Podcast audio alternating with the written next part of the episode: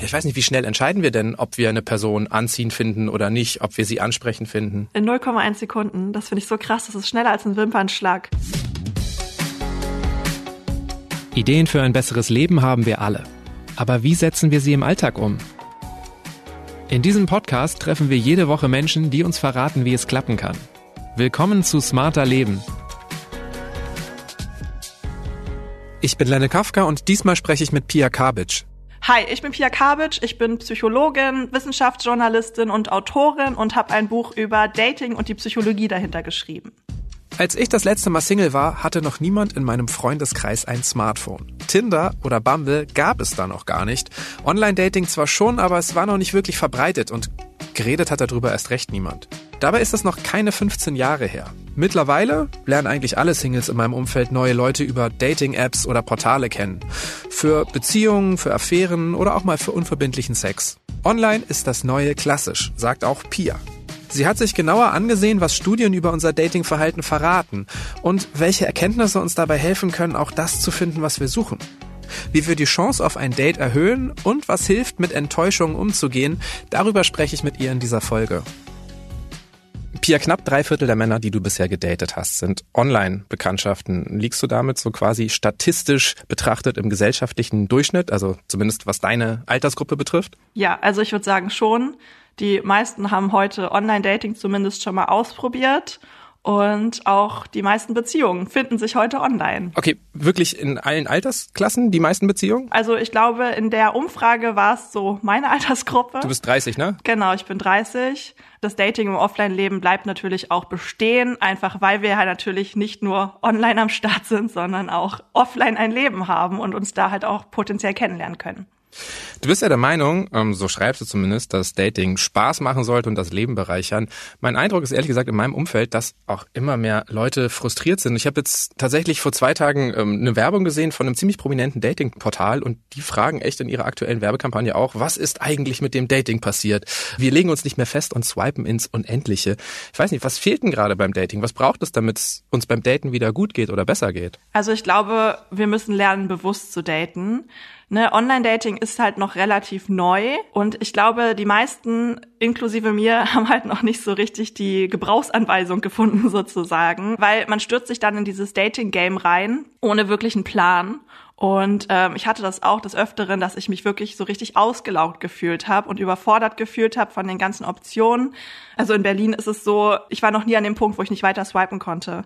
Also es kann auch zu Frustration fühlen, weil wir natürlich auch die beste Option für uns halt finden wollen. Ne? Wir wollen ja für uns den besten Partner, die beste Partnerin aus diesem Pool an potenziellen Matches finden. Und das ist natürlich auch für den Kopf total anstrengend. Und äh, ja, das ist gar kein Wunder, dass man da dann frustriert ist. Okay, also es erfordert irgendwie auch Selbstdisziplin, ne, weil die Auswahl so unendlich ist. Und die Auswahl ist groß und es gibt jetzt tatsächlich Studien, die belegen, dass von diesen unendlich vielen Menschen, aber ein Großteil gar nicht Singles sind. Ja. Was suchen die in den ja. Dating-Apps, in den Dating-Portalen? Das ist eine sehr gute Frage. Die Frage habe ich mir auch gestellt. Einfach die Hälfte der 18- bis 27-Jährigen auf Tinder ist nicht Single. Und ich habe mich auch so gefragt, okay, Leute, was macht ihr auf einer Dating? Und die Betonung liegt ja auf Dating-App, so, ne? Was ist hier los? Dann hat eine Studie gezeigt, dass viele für einen Ego-Boost da sind, weil sich das natürlich gut anfühlt, irgendwie Matches zu haben. Andere sind aus Neugierde da, weil sie mal checken wollen, was so in der Umgebung passiert. Andere suchen auch einfach soziale Kontakte, jetzt auch gerade während der Pandemie, dass sie halt ähm, sich dann außerhalb von ihrer Beziehung noch online umgeschaut haben nach Personen, mit denen sie sich halt austauschen können. Also viele melden sich auch einfach nicht ab, wenn sie dann in einer festen Partnerschaft sind. Okay, also es geht gar nicht so sehr um Affären oder so. Und da muss man ja auch noch mal irgendwie dazu sagen, ne, also nicht jeder Single ist auf der Suche nach was Festem, ne? Also viele wollen ja einfach mhm. was Unverbindliches, eine, eine lockere Affäre, einfach nur Sex. Sagen diese Studien auch, wie wahrscheinlich es überhaupt ist, auf Menschen zu treffen, die auch auf der Suche nach was Festem sind? Also da sind mir jetzt keine Studien bekannt, aber es gab eine Studie, die hat gezeigt, dass 50 Prozent ungefähr entweder eine Beziehung oder eine, ähm, einen sexuellen Kontakt oder einen erotischen Kontakt, wie es in der Studie hieß, fand ich ein bisschen lustig, ähm, auf den Dating-Apps gefunden hat. Welche Schlüsse ziehst du für dein Dating-Verhalten aus solchen Zahlen? Ja, also schwierig, weil ich war halt immer auf der Suche nach einer festen Partnerschaft. Ähm, ich habe irgendwie nie was Lockeres gesucht und als ich das so dann gelesen habe, dachte ich so, okay, krass. Äh, ich dachte halt irgendwie, dass mir die App sozusagen diese Detektivarbeit so ein bisschen abnehmen, weil wenn du jemanden im Offline-Leben triffst, dann musst du ja erstmal so ein bisschen abklopfen, so, ne? Ist die Person verheiratet? Ist sie in einer Beziehung? Ist sie überhaupt heterosexuell? So, ne? Welche sexuelle Orientierung hat die Person? Und ich habe halt so ein bisschen gehofft, dass die Dating-Apps diese Arbeit halt einem abnehmen. Und das hat sich dann so ein bisschen in Frage gestellt, weil ich so dachte, okay, krass, anscheinend ist ja wirklich fast jeder irgendwie auf dieser App, ob Single oder nicht. Es hat aber auch einiges für mich erklärt, weil ich habe mich halt oft so gefragt oder auch häufig die Schuld dann an mir oder bei mir gesucht und als mir dann so bewusst geworden ist, dass viele einfach gar nicht auf der Suche nach einem wirklichen Date sind, das hat halt irgendwie einiges erklärt und so konnte ich dann persönlich halt auch besser damit umgehen. Okay, also im Grunde ist es einfach, ja, es hilft dir mit, mit Enttäuschungen umzugehen, weil die sind ja einfach häufig gegeben. Ne? Also ich glaube, alle, die daten, haben irgendwie mal keine Antwort bekommen oder wurden versetzt oder ähnliches. Ja. Okay, es gibt diesen Spruch, ne? Du hast keine zweite Chance, einen ersten Eindruck zu machen. Oder du hast keine zweite Chance, einen ersten Eindruck zu hinterlassen, glaube ich, so heißt mhm. es. Ja, ja, ja. Ich weiß nicht, wie schnell entscheiden wir denn, ob wir eine Person anziehen finden oder nicht, ob wir sie ansprechen finden? In 0,1 Sekunden. Das finde ich so krass. Das ist schneller als ein Wimpernschlag. Entscheiden wir intuitiv, ob wir eine Person vertrauenswürdig finden, ob wir sie sympathisch finden und auch attraktiv finden. Das finde ich krass, wenn man sich das so überlegt, weil in 0,1 Sekunden hast du zumindest online ne, siehst du das allererste Bild. Das ist die erste Information und auf Grundlage dieser ersten Information entscheidest du halt schon, wie du diese Person sozusagen einordnest. Und das ist keine bewusste Entscheidung, das ist intuitiv, das kommt noch von ganz, ganz früher, wo man dann noch entscheiden musste in 0,1 Sekunden, ob man vor dem Säbelzahntiger jetzt wegrennen muss oder ob man bleiben kann sozusagen. Das heißt ja aber auch, dass ich mir im Grunde online nochmal viel mehr Gedanken über meinen ersten Eindruck machen muss, mhm. weil ich dann ja schnell weggeswiped bin oder weggescrollt bin. Und also es gibt ja auch Voll, viele Beziehungen, ja. wo Leute, die sich erst nicht so cool fanden, dann später doch gedatet haben. Welche Möglichkeiten habe ich online? Gar keine eigentlich, ne? Da noch drauf einzuwirken. Nee, wenn du weggeswiped bist, bist du weggeswiped. Wie müsste ich denn dann zum Beispiel mein Profilbild gestalten, damit ich sofort gut ankomme? Gibt's dazu Studien? Ja, ähm, also man hat ja immer, oder man denkt ja immer so, und das dachte ich halt auch immer, man muss sich halt irgendwie so attraktiv wie nur irgendwie möglich auf den Dating-Apps halt darstellen, ne? Und dann suchst du halt so Bilder raus, wo du so in einem richtig guten Winkel stehst, Licht ist gut, die Haut ist, sieht glatt aus und schön aus, ne? Man sieht irgendwie keine Fettröllchen, keine Zellulite, kein irgendwas.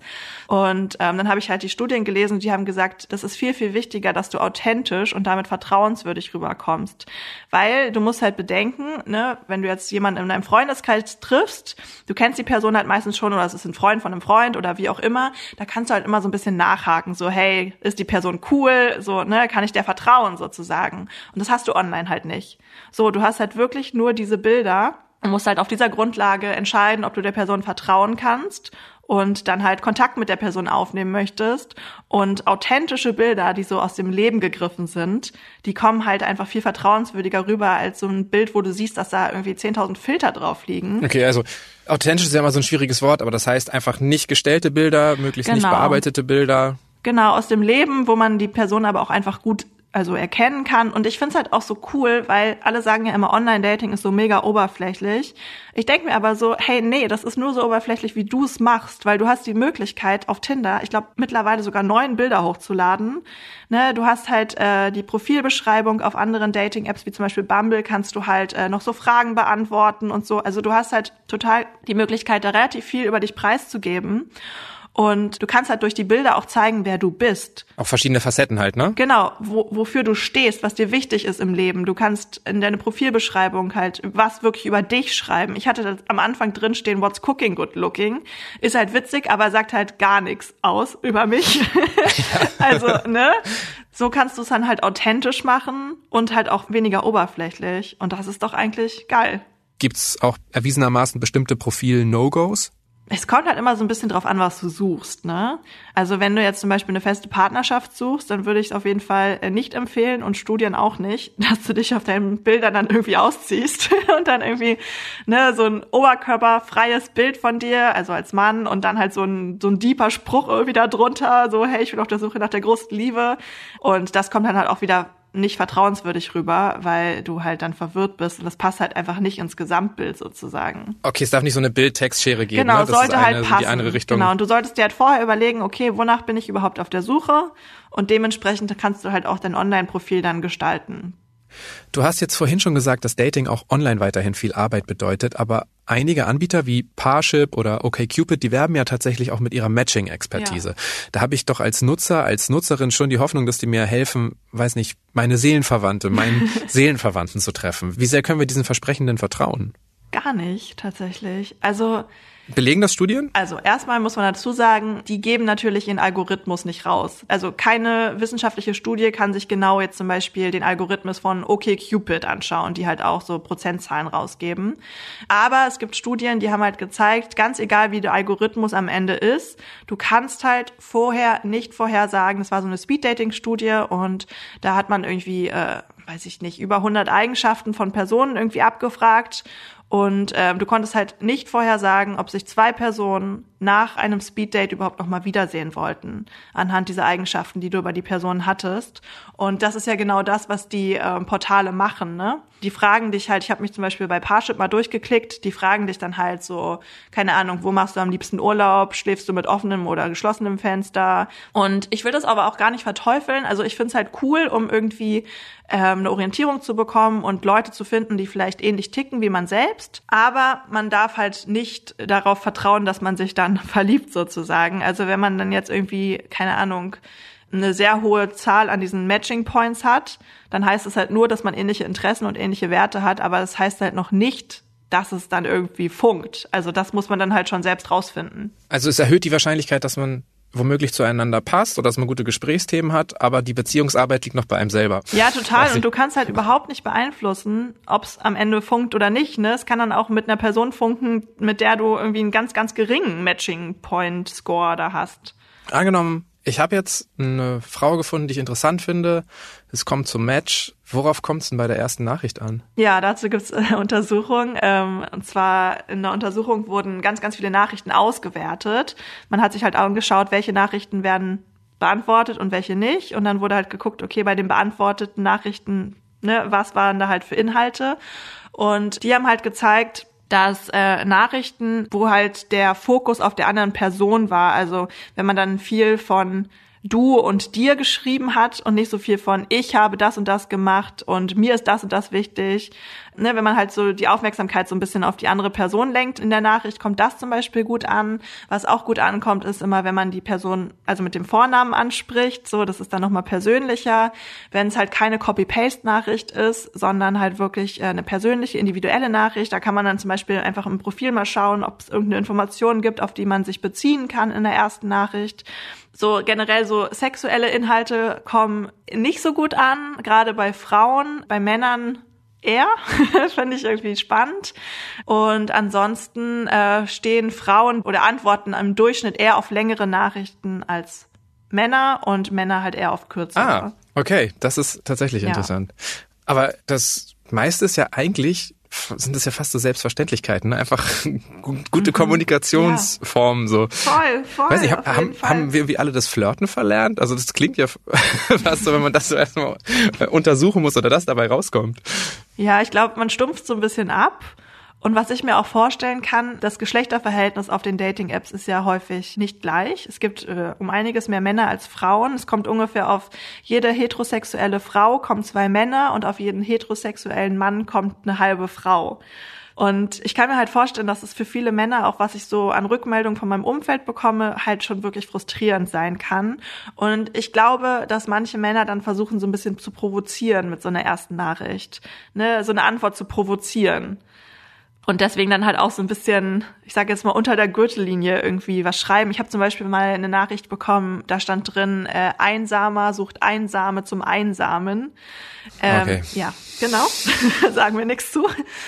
Aber, also ich erzähle dir gerade davon, das ist nicht untergegangen, so, ne? Ja, ja, aber wie ich jetzt gelernt habe, du könntest aber eventuell mit so einer Nachricht tatsächlich, okay, es würde jetzt nicht so ganz passend sein, aber auf dem Niveau könntest du eventuell Erfolg haben bei Männern. Ja, kann gut sein. Also ich habe mich halt auch so ein bisschen gefragt, Ne, es ist ja auch so ein Phänomen, dass Frauen halt häufig mal irgendwie äh, Dickpics bekommen von Männern, ungefragt. Und ich habe mich auch so gefragt, okay, was steckt dahinter? So, was, welche Antwort erwarten Männer darauf? So, erwarten sie dann irgendwie ein Bild als Gegenzug oder ne, irgendwie so eine, boah, sieht geil aus, lass mal irgendwie Sex haben? Also was erwarten Männer mit, ne, mit so einem Dickpic?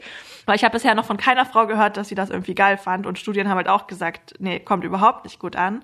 Und dann habe ich irgendwo gelesen, das fand ich voll spannend, dass viele Männer, ich weiß nicht, du kannst ja auch mal deine Meinung dazu sagen, Gerne. äh, dass äh, viele Männer ähm, das einfach cool finden würde, wenn sie ein sogenanntes Pussy-Pick, das heißt so, das wusste ich auch nicht, von einer Frau bekommen würden, dass sie das anziehen finden würden und deswegen denken sie halt, dass äh, Frauen das auch heiß finden, wenn sie halt ein Bild von ihrem Penis verschicken.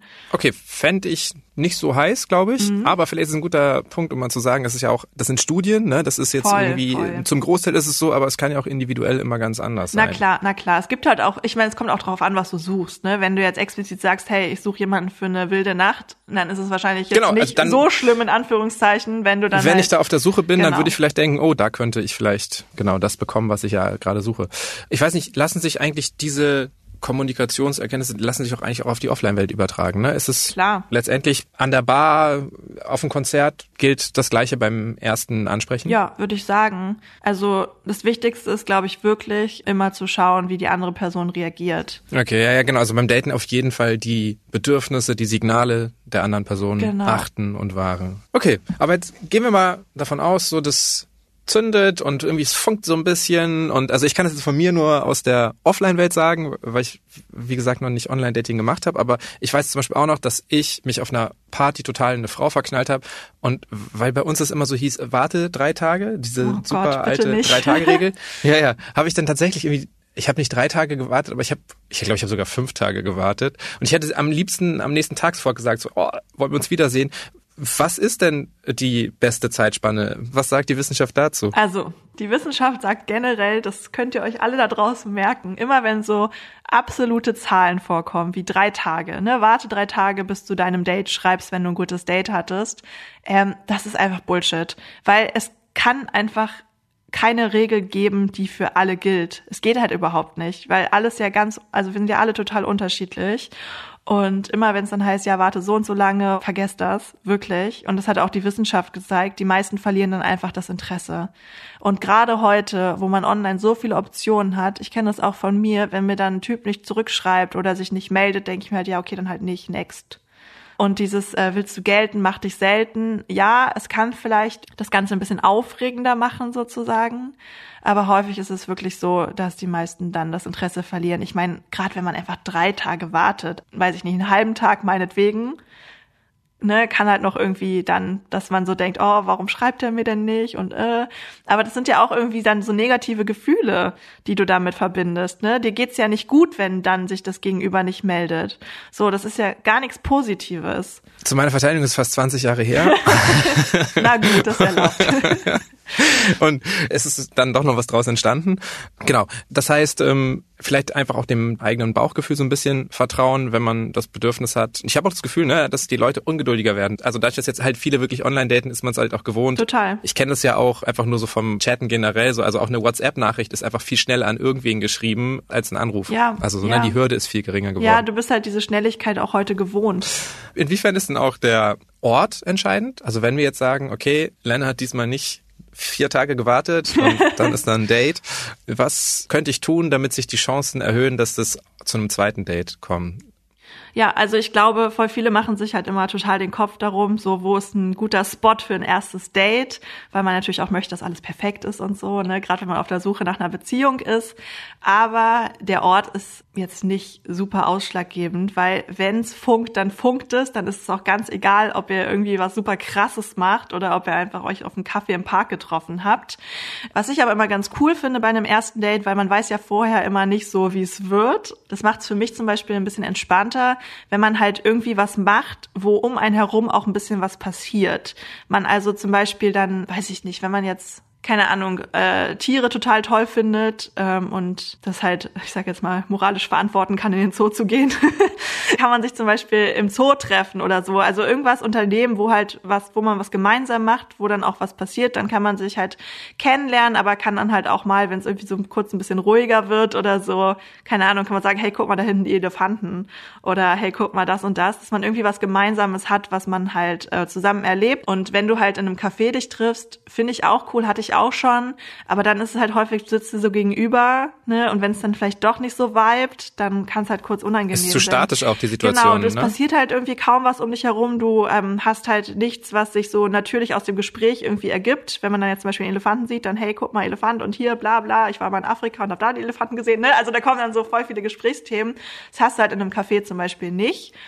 Mir ist jetzt keine Studie bekannt, die das gezeigt hat. Das ist jetzt eher äh, anek anekdotische Evidenz sozusagen. Aber das ist mein Tipp an euch da draußen. Ich finde es immer ganz cool, wenn halt was um einen herum passiert und man gemeinsam was erlebt. Ja, wobei man auch sagen muss, dass du, du bist zum Beispiel auch für ein erstes Date nach Sevilla geflogen. Ja. Du anscheinend auch ein bisschen mehr, äh, ich weiß nicht, Action oder ähm, äh, Erlebnis brauchst bei ersten Dates oder es zumindest ansprechend findest. Ja, es war super cool, aber im Nachhinein dachte ich mir auch so, oh, es hätte auch schief gehen können. Also, ne, zu meiner Verteidigung, ich kannte ihn vorher schon ganz flüchtig. Es ist jetzt nicht so, dass wir uns das, also dass wir uns das aller, allererste Mal dann irgendwie in Spanien getroffen haben, weil das kann halt auch echt gefährlich werden, ne, wenn man die andere Wollte ich gerade sagen, ne? Das Thema Sicherheit genau, ist ja auch nochmal genau. wichtig. Welche Maßnahmen triffst du da? Also ich habe immer meinen Freundinnen davon erzählt, wenn ich halt auf einem Date war. Also das Profil hatte ich den meisten schon vorher durchgeschickt, so nach dem Motto, hey, schau mal, mit wem ich hier gerade schreibe. Genau, halt immer gesagt, wo ich mich mit der Person treffe und äh, was wir vorhaben. Es gab auch schon so ein, zwei Situationen, also da habe ich mich nicht unsicher gefühlt, aber irgendwie war es mir ein bisschen komisch so. Und dann habe ich, du kannst halt auch einen Live-Standort einfach schicken, der läuft dann für, keine Ahnung, kannst du einstellen für eine Stunde, für fünf Stunden, für den ganzen Tag. Ähm, sowas kannst du machen. Oder wenn ich dann halt auch bei einem Typen, sag ich jetzt mal, zu Hause war, dann habe ich da halt aus der Wohnung nochmal einen Standort einfach geschickt. Mhm. So, ich habe immer meine Freunde so ein bisschen geupdatet und immer geschaut, dass jemand weiß, wo sie mich im Zweifel suchen müssen, sozusagen. Und äh, ansonsten auf jeden Fall bei einem ersten Date niemals bei jemandem zu Hause, sondern immer erst, ne, selbst wenn man irgendwie sich für einen One-Night-Stand oder sowas verabredet, geht davor eine Runde spazieren, lauft einmal um den Block, trefft euch beim Späti oder so, geht davor noch ein Bier trinken, ne, und geht dann halt erst zu der Person nach Hause, einfach um sicherzustellen, dass es jetzt dann kein Catfishing ist, ne, wenn sich halt eine Person als jemand anderes ausgibt dass man das halt erstmal überprüfen kann. Und es gibt zum Beispiel diese weit verbreitete Meinung, je actionreicher ein Date ist, desto wahrscheinlicher ist, dass man sich ineinander verliebt. Und tatsächlich war das zum Beispiel auch bei mir, dass ich mein zweites Date äh, mit meiner Frau hatte ich im Hochseilgarten und wir hatten halt beide, haben total Höhenangst. Ja. Deswegen oh haben wir den ganzen Laden aufgehalten. Also am Ende standen die alle Schlange hinter uns, weil wir immer nicht vorwärts kamen. Aber wir haben am Ende lagen wir uns wirklich, ja, so, so ganz glücklich und erleichtert in den Armen. Und deswegen dachte ich bisher immer, da ist wohl was dran. Jetzt habe ich aber bei dir gelesen, stimmt gar nicht unbedingt. Nee, also das ist dieses Hängebrücken-Experiment, das ist auch schon super alt. Ich hätte es also auch schon früher erfahren können. Theoretisch. Nee, das ist halt diese Studie, also die ähm, wurde in Kanada durchgeführt.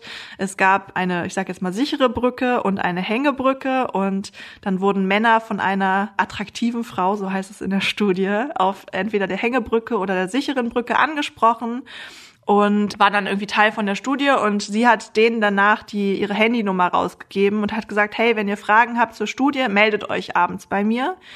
So, und dann haben sich halt mehr Leute von dieser Hängebrücke bei der Frau abends gemeldet als von der sicheren Brücke. Und aufgrund dieser Ergebnisse haben die Autoren dann geschlussfolgert so, okay, wenn der Mann die Frau auf der Hängebrücke kennengelernt hat, also die hat halt echt gewackelt, ne? Und dann hast du ja so ein bisschen so ein flaues Gefühl im Bauch, irgendwie hast halt Stresssymptome vom Körper.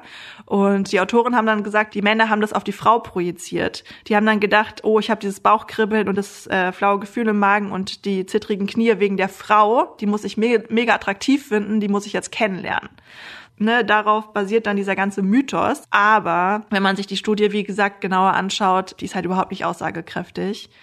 Da wurde nichts kontrolliert. Ich meine, nur weil die Männer sich abends bei der Frau gemeldet haben, heißt es ja noch lange nicht, dass sie irgendwie Interesse an der Frau hatten. Also die können sich auch einfach für die Studie interessiert haben und wurde alles nicht überprüft. Und die ganze Gruppe war auch total klein und Folgestudien konnten diesen Effekt halt eben auch nicht finden. Aber es gibt halt wirklich Studien, die gezeigt haben, wenn man ein bisschen Adrenalin im Blut hat, findet man andere Personen ja im Durchschnitt attraktiver. Aber warum das wirklich der Fall ist, das hat man halt noch nicht geklärt. Okay. Das Schwierige finde ich bei Action Dates ist immer so ein bisschen, dass man wenig Zeit hat zu reden. Mhm. Bei mir ist es zumindest so, dass ich mich auch meistens über Gespräche in Person äh, verliebe Voll. oder zumindest Nähe aufbaue, ja. fällt vielen gar nicht so leicht. Was würdest du sagen, hilft? Ja, also es kommt so ein bisschen immer auf die Situation drauf an, aber wenn man sich damit wohlfühlt, dann können halt so ein bisschen tiefgründigere Fragen total helfen, da so emotionale Nähe aufzubauen. Das sind halt auch, das ist der nächste Mythos, die 36 Fragen zum Verlieben, die kennen, glaube ich, auch super, super viele. Total Gab's in vielen bekannt. Frauenzeitschriften auf genau, jeden Fall in den letzten ja, Jahren. Ja, auf jeden Fall. ähm, so, und da habe ich mir halt auch die Studie mal angeschaut, weil ich dachte halt auch immer, dass es wissenschaftlich fundiert ist, weil es wird halt auch immer als Quelle eine Studie angegeben, selbst in den Frauenzeitschriften. Und dann habe ich mir diese Studie mal angeguckt und dachte, okay, Moment mal, hier geht's überhaupt nicht darum, dass sich irgendjemand ineinander verliebt oder so. Es ging einfach nur darum, ob äh, tiefgründige Fragen Leute emotional näher bringen können, als jetzt so Smalltalk-Fragen übers Wetter oder so. Und das hat die Studie auch gezeigt aber nicht mehr und nicht weniger. Eine amerikanische Journalistin hat die 2015 ausgegraben, diese Studie gefunden und hat die Fragen einfach mal mit ihrem Date gemacht und hat sich dann in dieses Date verliebt. So, und dann hat sie in der New York Times ähm, einen Artikel geschrieben, To Fall in Love Do This, und hat halt von diesen Fragen berichtet. Und ab diesem Zeitpunkt wurde dann aus diesen 36 Fragen, die eigentlich total neutral sind, in Anführungszeichen, halt in die Tiefe gehen, aber auch austauschbar sind und so. Die 36 Fragen zum Verlieben und dieser ganze Hype ging los. Aber ich habe die auch mal bei einem ersten Date gemacht und das war echt cool. Also man lernt sich echt anders und schneller kennen, sage ich jetzt mal. Okay, aber ähm, na, wenn du sagst, du es selber gemacht, also da sind ja auch Fragen dabei, was ist deine schrecklichste Erinnerung, teile ein persönliches Problem. Also da muss doch schon eine gewisse Basis vorhanden sein, bevor ich sowas vorschlage, austeste mit jemandem oder nicht. Also, ja, also das Wichtigste wie connected halt, wart ihr schon? ähm, nicht, das war unser erstes Date. Also wir hatten davor halt ein bisschen geschrieben, aber jetzt auch nicht mega lang also ich wollte die unbedingt mal ausprobieren. Ich fand das halt einfach spannend. Ne? Wir hatten also auch schon jeweils einen Gin Tonic Intus oder eher ein Bier und ich einen Gin Tonic. Wir waren in einer Bar, wir hatten davor schon irgendwie eine Stunde miteinander gequatscht und Smalltalk gehalten und dann habe ich ihn halt auch, ich glaube, da muss man auch so ein bisschen vorsichtig sein. Ne? Ich habe ihn halt so gefragt, ich meinte, hey, hast du Lust mal was auszuprobieren? Ne? Ich bin über die 36 Fragen zum Verlieben gestolpert, würde die super gern mal irgendwie, ne, wollte mal gern gucken, was passiert und wie das sich das so anfühlt und so. Und er war halt total offen dafür. Okay, aber dann hattet ihr ja schon eine gewisse Ebene, weil ich finde das nämlich wirklich auch immer so eine Gratwanderung beim Kennenlernen. Offenheit finde ich schön, aber manchmal sind es auch zu viele Informationen, die dann jemand preisgeben kann, oder ja. nicht? Ne? Also das, das kann schnell ja, kippen. Also ich glaube, wie, wie findest du da das richtige Maß? Ja, ist schwer zu sagen. Es ist total individuell. Also ich glaube, da muss jeder für sich schauen und halt auch ein bisschen auf die Zeichen vom Gegenüber irgendwie äh, achten, ne, wie die Person halt reagiert. Und man muss halt auch, glaube ich, so ein bisschen gucken, dass die Location auch stimmt. Weil ne, beim Italiener zum Beispiel, wenn man da essen ist, die Tische sind ja häufig so nah aneinander gestellt, dass man die Gespräche vom Nachbartisch schon mitbekommt. Und da ist dann vielleicht nicht der richtige Zeitpunkt zu fragen, hey, wie ist eigentlich die Beziehung zu deiner Mutter? Oder was ist deine schlimmste Angst oder deine größte Angst im Leben? Ähm, ja, und je mehr wir uns öffnen, desto größer wird ja auch die Angst davor, enttäuscht zu werden. Also es geht mir zumindest so. Aber vor Enttäuschung können wir uns, glaube ich, nicht schützen. Und es gibt eine Studie, laut der angeblich jede fünfte Person in Deutschland schon mal geghostet wurde. Also was bedeutet, dass die andere Person den Kontakt kommentarlos abgebrochen hat. Weißt du, was dafür die Beweggründe sind? Also ist das bekannt? Ja, also das hat sich die Studie auch angeschaut. Ghosting is the easiest way out. Und das hat halt häufig gar nichts mit einem selbst zu tun, sondern ist halt wirklich, dass gerade wenn man halt mit vielen Personen irgendwie parallel schreibt, dann gehen halt manchmal Personen unter. Ich kenne das halt auch von mir, ne? wenn ich dann irgendwie mit drei Männern geschrieben habe und der eine ist so positiv rausgestochen, dann habe ich mich halt eher auf den fokussiert und die anderen beiden sind so ein bisschen unter den Tisch gefallen. So, und dann vergisst du halt auch manchmal zu antworten. Oder ich habe halt auch die Dating-Apps häufiger mal von meinem Handy gelöscht. So, und dann, bevor ich die gelöscht habe, habe ich aber nicht in meinen Konversationen gesagt, hey Leute, ich bin jetzt mal weg, sondern ich habe sie einfach gelöscht, weil ich gar nicht drüber nachgedacht habe. Ah, okay, dann sind, ist der Gesprächsverlauf genau, auch dann ist der Gesprächsverlauf quasi. halt weg und es kommt halt auch einfach keine Antwort mehr. So, und äh, man muss sich, glaube ich, so ein bisschen darüber bewusst werden, dass es häufig gar nichts mit einem persönlich selbst zu tun hat, sondern vielmehr mit der anderen Person oder halt auch einfach mit der Dating-App. Ich wurde auch gedatet, sogar, äh, gedatet, geghostet, äh, nach diesem 36 Fragen zum Verlieben-Date. Oh. Ja, das war, das war wirklich hart, muss ich sagen. War schwer damit umzugehen weil wir ja wirklich eine sehr intensive Zeit hatten und ich da ja wirklich einen Seelenstriptease irgendwie hingelegt habe. Und ich weiß auch bis heute nicht, was der Grund war, so, weil wir halt nie wieder miteinander gesprochen haben. Aber da habe ich halt gemerkt, wie schmerzhaft das sein kann. Aber dass es jetzt gerade nach diesen 36 Fragen passiert ist und dass du jetzt trotzdem aber auch weiterhin das empfiehlst, also das heißt ja, dass du dein Verhalten trotzdem nicht anzweifelst, also dass du nicht das Gefühl hast, was falsch gemacht zu haben. Das ist ja total positiv eigentlich. Nee, genau. Also hatte ich natürlich in dem Moment dann schon, weil ich so dachte, scheiße, und habe das auch mit meinen Freundinnen irgendwie durchanalysiert, an welcher Stelle es schiefgelaufen sein könnte, warum er mich jetzt ghostet. Aber dann habe ich für mich so erkannt, okay, hey, nee, das sagt viel mehr über dich aus als über mich. Und dann dachte ich mir aber auch so, okay, ich will halt auch gar keinen daten oder mit gar keinem zusammen sein, der mich ghostet, so leicht. Ne? Also das ist, sagt ja auch was über den Charakter aus irgendwie. Ich glaube, das Wichtigste ist halt auch, um sich auf so Ghosting-Erfahrungen vorzubereiten, weil Ghosting gehört einfach dazu, leider. Und wenn man halt mit dieser Einstellung auch in dieses Dating-Game reingeht, zu sagen, okay, hey, Teil vom Dating-Game ist halt auch Ghosting. Das ist halt wie bei Mensch ärger dich nicht, wenn man rausgeschmissen wird. Das ist halt einfach doof aber es gehört dazu, so ein bisschen. Dann kann man sich darauf halt so vorbereiten. Ne? Dann wirst du zum ersten Mal geghostet und dann denkst du halt so, okay, ja, das ist das Ghosting. Okay, von dem habe ich schon viel gehört, ist mir jetzt auch passiert, weiter geht's, so, ne? Wenn man das gar nicht so wirklich, also versucht, zumindest nicht persönlich zu nehmen, das ist natürlich nochmal schwieriger, wenn man die Person dann schon wirklich kennengelernt hat und getroffen hat. Und halt auch, was mir total geholfen hat, ist halt dann auch wirklich für mich dann einen Abschluss zu finden, sozusagen, weil er hat mir ja nie dieses diesen Closure-Moment gegeben, ne, wo ich dann wusste, okay, nee, es hat für ihn nicht gepasst, ich kann jetzt hier weitermachen, sondern ich habe halt dann eine Woche später immer noch, wenn mein Handy gepinkt hat, bin ich dann zum Handy gerannt, weil ich dachte, vielleicht hat er sich ja doch gemeldet. So und habe dann aber auch für mich gesagt, okay, nee, ich lösche jetzt die Nummer und das hat halt einfach voll gut getan, dass man dann sozusagen das Ganze wieder ein bisschen selbst in die Hand nimmt und selbst aktiv wird und nicht nur passiv in dieser Opferrolle ist, sondern halt wirklich sagt, okay, pass auf, du meldest dich jetzt hier gerade nicht mehr bei mir, ich habe da keinen Bock drauf, weil ich finde das respektlos, ne? Was soll das so, aber ich ziehe jetzt für mich die Konsequenz daraus, das passt nicht zwischen uns, ich lösche dich jetzt und tschüssi. So. Ne, dass man halt einfach selber wieder so ein bisschen Kontrolle übernimmt und das hilft halt auch total im Umgang. Ich glaube, da sind wir auch wieder ein bisschen beim Anfang angekommen. Ne? Also dass es eigentlich total wichtig ist, wenn, ich glaube, das Dating Game gesagt, genau, es, dass, ja, dass dazu halt zu dem Spiel halt Gefahren und Chancen gehören, Enttäuschungen und Glücksmomente und dass wir da nicht einfach ja einsteigen, ohne zu wissen, was zum Spiel dazugehört, was zu den Spielregeln dazugehört. Ähm, das ist wahrscheinlich die gesündeste Haltung, Total. die uns dann helfen kann. Total. Und noch mehr Anregungen zum heutigen Thema gibt Pia Kabitsch in ihrem Buch It's a Date. Tindern, Ghosting, große Gefühle. Was die Psychologie über Dating weiß. Der Link steht wie immer in den Show Notes dieser Episode. Über Feedback oder Themenvorschläge freuen wir uns. Einfach eine Mail schreiben an smarterleben.spiegel.de oder auch als Text- oder Sprachnachricht per WhatsApp an die 0151 728 29182. Auch meine Kontaktdaten finden Sie nochmal in den Show Notes.